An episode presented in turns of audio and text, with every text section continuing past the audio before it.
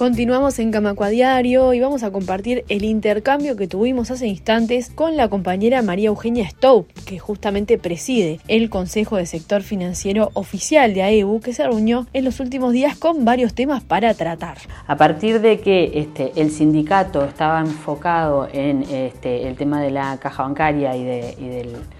de los lineamientos para el proyecto de ley, este, los consejos estábamos como a, disposición de esa tarea y, entonces este, no, estábamos, no estábamos sesionando por, temas particulares porque este, estaba todo el, sindicato focalizado en esto, en la Asamblea General y en, este, en la salida de, la caja bancaria. Entonces el viernes nos reunimos, este, si bien igual estábamos en conversaciones, igual estábamos atentos a todo lo que sucedía en, todas las instituciones oficiales, no se había reunido el Consejo formalmente. Este, el viernes nos reunimos eh, y lo que hemos ido conversando con todos los, presidentes de las representativas y con todos los delegados de, las distintas instituciones,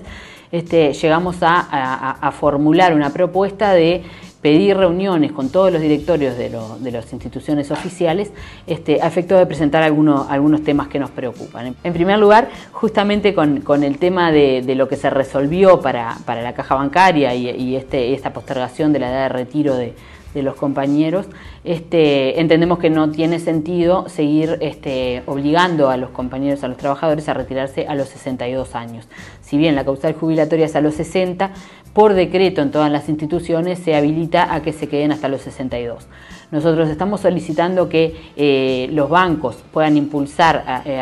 en, el Poder Ejecutivo que se puedan modificar esos decretos y se puedan retirar los compañeros este, en, una edad máxima de 63 años. Esto sería provisorio porque este, a partir de que eh, se ponga entre en vigencia la, ley de caja bancaria, la, edad obligatoria de retiro se va a mover y en ese caso la propuesta es este, que se permita hasta dos años más de la edad obligatoria de retiro. Este, eso es, un reclamo de, nuestros compañeros trabajadores porque tiene que ver también con eh, los años de aporte que, se van a poder utilizar para el cálculo jubilatorio. Este, otro de los temas que nos preocupan y mucho y, también este, se ha dado en varias instituciones tiene que ver con este, afecciones en salud que están teniendo los compañeros trabajadores producto de que el no llenado de vacantes ha sobrecargado a los compañeros de trabajo, este, sobre todo en, compañeros que atienden público y compañeros profesionales, donde se les ha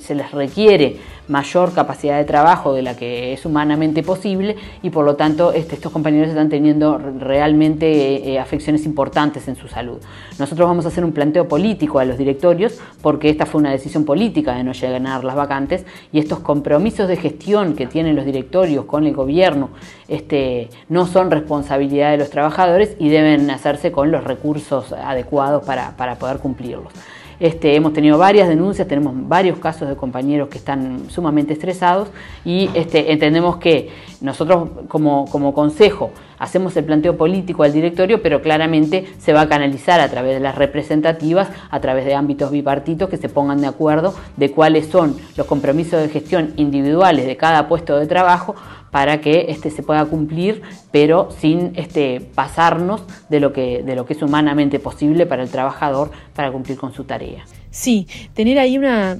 referencia sería súper importante. Me imagino esto que decías de las representativas, que en cada lugar de trabajo y en cada institución deben pasar cosas diferentes. Eh, pensando en el déficit de personal que existe. ¿Qué tipo de denuncias están teniendo? ¿Qué es lo que dicen las trabajadoras y los trabajadores del sector financiero oficial sobre el hecho de estar sobrecargados de trabajo y acomodando el cuerpo a esta decisión de reducir el personal? Exactamente. Tiene que ver, por ejemplo, con la atención al público, con este, esto de que eh, hay demasiadas personas este, esperando ser atendidas, mucha demanda, y eh, los compañeros eh, son, son cada vez menos los que están al frente de esta atención al público de, y, luego de que culminó la, pandemia y se dejó de trabajar por agenda, este, evidentemente los, menor cantidad de compañeros tienen que atender la misma cantidad de gente que se atendía previamente a, los recortes en las vacantes. También tenemos este, denuncias en lo que tiene que ver con los profesionales y con su responsabilidad en la tarea. Profesionales que no se han repuesto y que de repente este, son asignados a, determinada cantidad de comisiones, de además de tener los juicios, por ejemplo en el caso de los abogados, además de estar atrás de, las ejecuciones o lo que fuere, además este, se, les, se les pone en comisiones de trabajo que este, sobrecargan sus tareas y que ven que este, no pueden o, por lo menos temen tener alguna dificultad que luego les, va a recaer en un sumario o en alguna eh, consecuencia que, y que hablar que va a ser personal para ellos. Claro. me imagino que hay ahí una dificultad en el cumplimiento, una sobreexigencia de horas extras a propósito de la estrategia política de reducir las vacantes. En cada lugar será diferente. No puede ser una política de la institución cubrir con otras cosas por no tener cubierto el requerimiento mínimo de personal para poder cumplir con la misión y la visión de las distintas instituciones. O sea, si yo tengo una misión que cumplir, yo necesito determinados recursos y esos recursos los tengo que tener. Entonces no puedo eh, tomar una definición política de no contar con los recursos y después este, con lo que tengo eh, presionar o de alguna manera este, llegar al punto de que los compañeros se enfermen porque tienen que igual cumplir, eh, este, siendo que esto fue una decisión política. Por eso el planteo del Consejo es político hacia los directorios. Mencionabas hoy también los cambios a partir de la pandemia y ahí hay algo particular como el teletrabajo. ¿Esto también estuvo presente en esta sesión del Consejo? Sí, además del tema de la pandemia que, que digamos que aceleró el proceso de trabajo a distancia, nosotros ya habíamos trabajado en algunos, este, en algunos casos puntuales de, planes piloto de teletrabajo, donde habíamos llegado a acuerdo y habíamos podido reglamentar. Es el caso del Banco de Seguros y es el caso, por ejemplo, del Banco Central. Este, nosotros lo que decimos es, a partir de la rendición de cuentas, donde la Oficina Nacional de Servicio Civil habilita a todas las instituciones a empezar a aplicar el teletrabajo, bueno, este, dar un nuevo impulso, y en eso también tenemos que hablar con los directorios, porque también tiene que ser una decisión a partir de los directores, de este, reglamentar, de hacer este, una reglamentación general de teletrabajo en todos los lugares. ¿Por qué? porque otra de las cosas que estamos visualizando a través también de denuncia de los compañeros es que lo que se está aplicando de teletrabajo en muchos casos es sumamente arbitrario. Este, tareas que se, se dicen que son teletrabajables para determinadas personas, pero quizá la misma tarea no es teletrabajable en otro lugar. Entonces, este, a partir de que en la rendición de cuentas se habilita, bueno, me parece que eso hace que acelera también este proceso de negociar con los directorios y reglamentar cómo vamos a hacer este trabajo a distancia. Nosotros como sindicato no estamos reivindicando ni solicitando que se teletrabaje, pero si es intención de las instituciones teletrabajar, bueno, hay que establecer pautas y, reglas claras para que este, todos sepamos cómo vamos a teletrabajar, en qué casos se va a teletrabajar y que no sea esto que está sucediendo hoy de esta arbitrariedad que este, no está muy claro en qué caso se aplica y en qué caso no. En los últimos días una delegación se reunió con la vicepresidenta de la República, Beatriz Argimón, a propósito de algunas políticas de género que lleva adelante en mujeres. ¿Qué es lo que busca con esto el Consejo de Banco Oficial? Bueno, hay, un, hay unos talleres que están haciendo en el MIDES a través de, de InMujeres que en este momento los están este, llevando adelante en el Banco de Seguros a través de convenios interinstitucionales. Nosotros estamos, este, vamos a solicitar a los directorios que este, esos mismos talleres se puedan aplicar en todas las instituciones. Esto es, es un tema que lo está promoviendo el gobierno y simplemente nosotros somos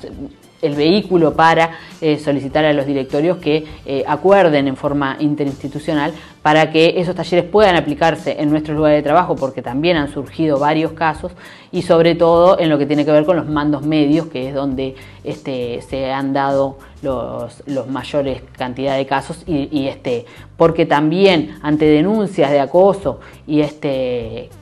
tanto laboral como sexual o lo que fuere, este, lo que la Inspección General de Trabajo hace es fiscalizar que en los lugares de trabajo haya habido eh, cursos, haya habido capacitación y, este, y bueno, y esto me parece que es eh, una buena práctica que podamos llevar estos talleres a los, lugares de, trabajo y que con eso las instituciones también queden este, amparadas en, que, bueno, han hecho los talleres y porque esto da además una certificación y eso este, está bueno para todos. También en los últimos días hemos escuchado varias notas a la presidenta de la representativa de la ANB, la compañera Fernanda García, sobre el reclamo de las y los trabajadores de tener un convenio propio, un convenio colectivo propio en la ANB. Bueno, nosotros cuando en oportunidad de firmar el convenio de colectivo de la banca oficial, firmamos un acta separada donde este, el Poder Ejecutivo se comprometía a, este, la OPP en este caso, a este, avanzar en un convenio colectivo para los compañeros de la ANB,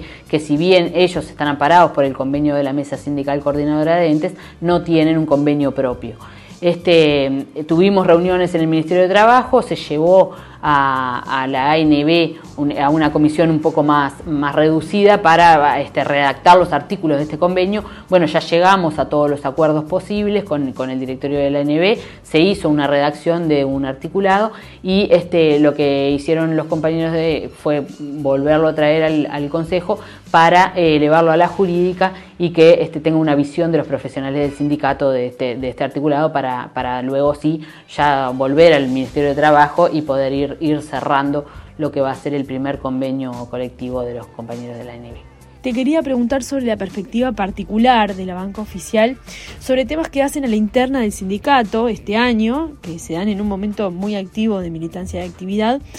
Por un lado, la elección de comisiones representativas y por otro, la Asamblea Nacional de Delegados, la AND, que definirá los lineamientos estratégicos del sindicato. Nosotros, este, sí, lo que tiene que ver con elecciones de representativa van a ser sobre fines de noviembre. Este, lo que conversamos en el Consejo fue bueno que ya está corriendo el plazo para presentar los números de las listas y los lemas. Este, que va a ser hasta fin de este mes, y bueno, a partir de allí empieza a correr el plazo para la presentación de las listas y las nóminas de los compañeros.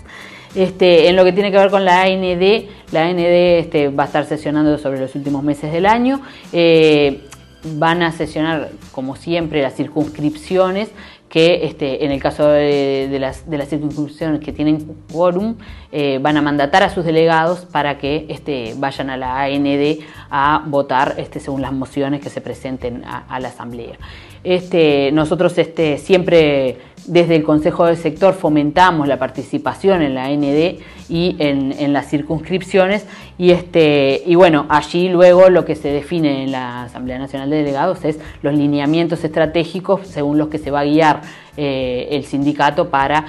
bueno, conducir los destinos por los próximos años hasta la, hasta la siguiente asamblea. Bueno, un montón de temas en esta sesión del Consejo de Banca Oficial. María Eugenia, te quiero pedir un mensaje final, eh, sobre todo cómo viste la Asamblea General del 22 de agosto, que tuvo una participación imponente en el Antel Arena. Sí, sí, nosotros ya este, saludamos la, gran participación que, tuvimos este, de compañeros en la, Asamblea de la Arena, donde además se, aprobó por una amplia mayoría la moción este, presentada por el Consejo Central. Y bueno, y ahora eh, seguimos, continuamos trabajando en la redacción del proyecto de ley que se va a poner a consideración del Parlamento. O sea, eh, fue un, mojón el, aprobar esta, esta, moción en la Asamblea, este, pero bueno, el trabajo continúa, ¿verdad? Porque esto tiene que transformarse en un proyecto que sea aprobado este, por los legisladores. María Eugenia Stow, presidenta del Consejo de Sector Financiero Oficial de AEBU. Camacua Diario. Un resumen informativo para terminar el día.